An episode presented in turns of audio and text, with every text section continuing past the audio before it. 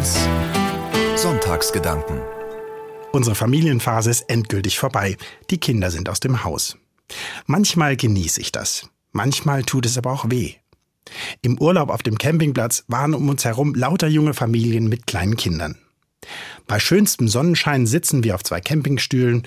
Zwischen uns liegt unser Hund. Viele Kinder spielen auf dem Platz und wir gucken zu. Es gibt immer was zum Schmunzeln.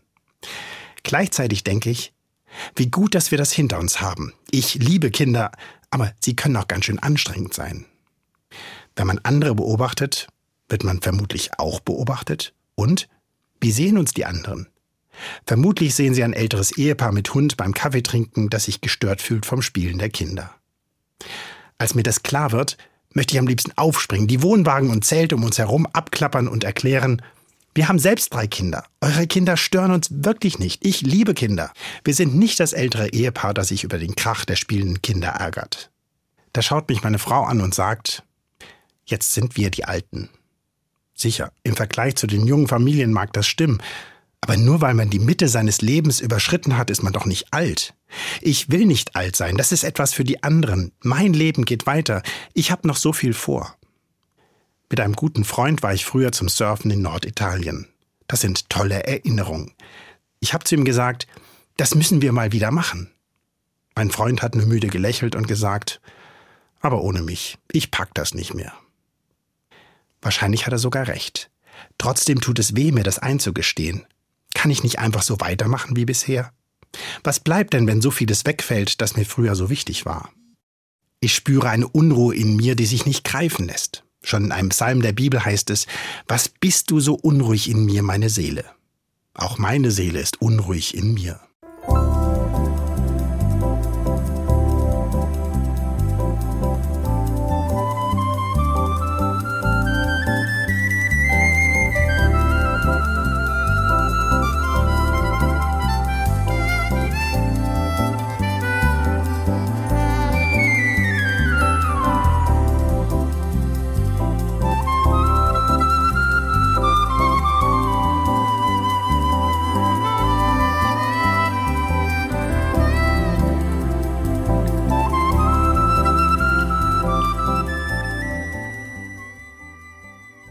Wenn ich mein Leben betrachte, dann gibt es vieles, für das ich dankbar bin. Meine Frau und ich haben drei Kinder großgezogen, auf die ich stolz bin. Ich liebe meinen Beruf.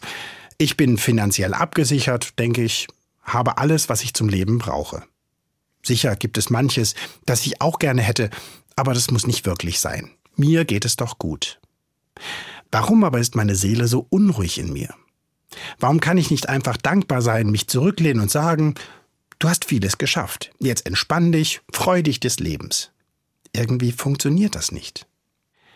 Ich fühle mich wie der reiche Kornbauer, von dem Jesus im Lukasevangelium erzählt.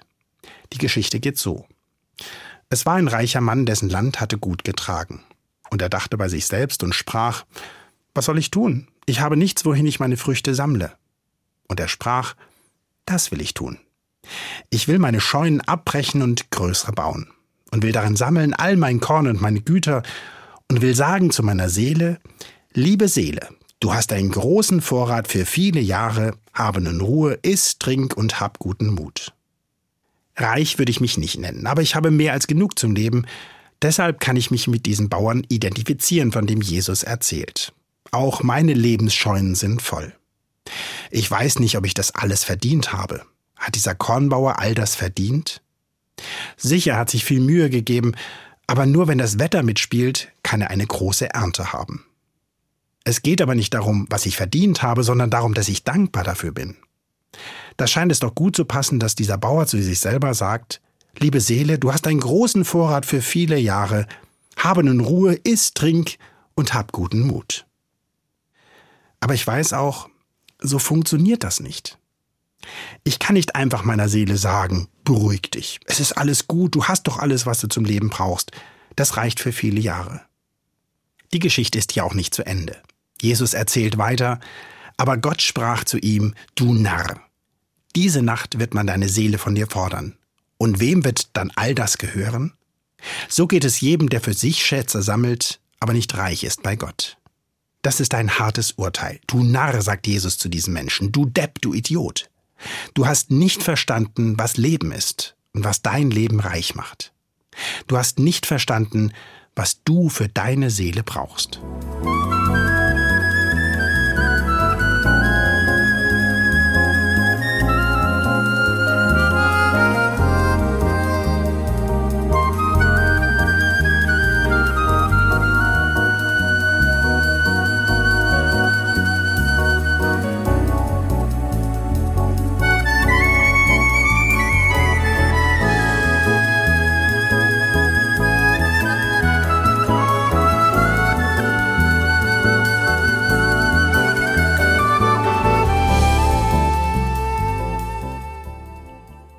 braucht meine Seele?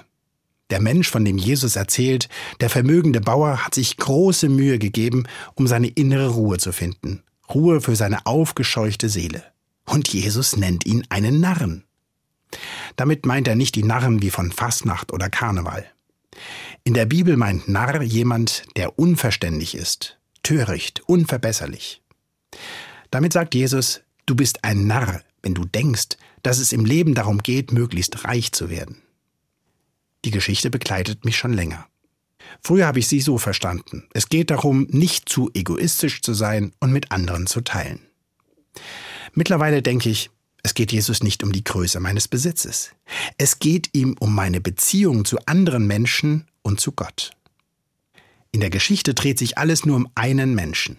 Da ist von niemand anderem die Rede. Dieser reiche Kornbauer scheint ein einsamer Mensch zu sein. Jetzt hat er eine große, eine richtig große Ernte und will damit seine Seele beruhigen? Jesus nennt dieses Verhalten einfach nur dumm. So verhält sich jemand, der es eigentlich besser wissen sollte. Es ist, als wenn Jesus sagen würde, du weißt, worauf es in deinem Leben ankommt. Du wirst keine Ruhe finden für deine Seele. Du betreibst Vorsorge, aber nur in materiellen Dingen. Das wird nicht reichen, das wird deiner Seele nicht reichen. Gott hat uns als Menschen in Beziehung geschaffen. Wo Beziehungen gelingen, geht es uns gut. Meine Frau und ich haben im Urlaub noch oft zusammen Kaffee getrunken. Dabei habe ich entdeckt, wie dankbar ich für diesen besonderen Menschen bin, der es mit mir aushält.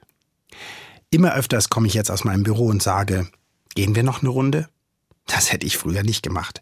Da gab es immer so viel zu tun, da war keine Zeit. Wenn wir jetzt über die Felder oder durch den Wald laufen, spüre ich, was mein Leben wirklich reich macht. Ich bin Gott dankbar für meine materielle Absicherung, dankbar, dass meine Scheunen nicht leer sind. Aber vor allem bin ich ihm dankbar für die Menschen, die er mir geschenkt hat. Dass meine erwachsenen Kinder immer wieder heimkommen und ich das Gefühl habe, sie kommen gerne. Dass es meiner Frau wichtig ist, mit mir Zeit zu verbringen. Das sind Geschenke, die ich neu entdecke. Für all das bin ich Gott dankbar. Es ist nicht selbstverständlich. Ich habe es mir auch nicht mit viel Arbeit oder Fleiß verdient. Es ist eher wie bei diesem Kornbauer mit seiner unerwartet großen Ernte. Und ich will nicht den gleichen Fehler machen wie er. Ich will meine Lebensernte nicht nur für mich behalten. Ich will sie dankbar aus Gottes Hand nehmen und überlegen, wie ich am besten damit umgehe. Ich spüre, das sind gute Gedanken für mich. Meine Seele wird ruhig in mir. Ich brauche keine Panik zu haben, wenn sich die Dinge in meinem Leben ändern.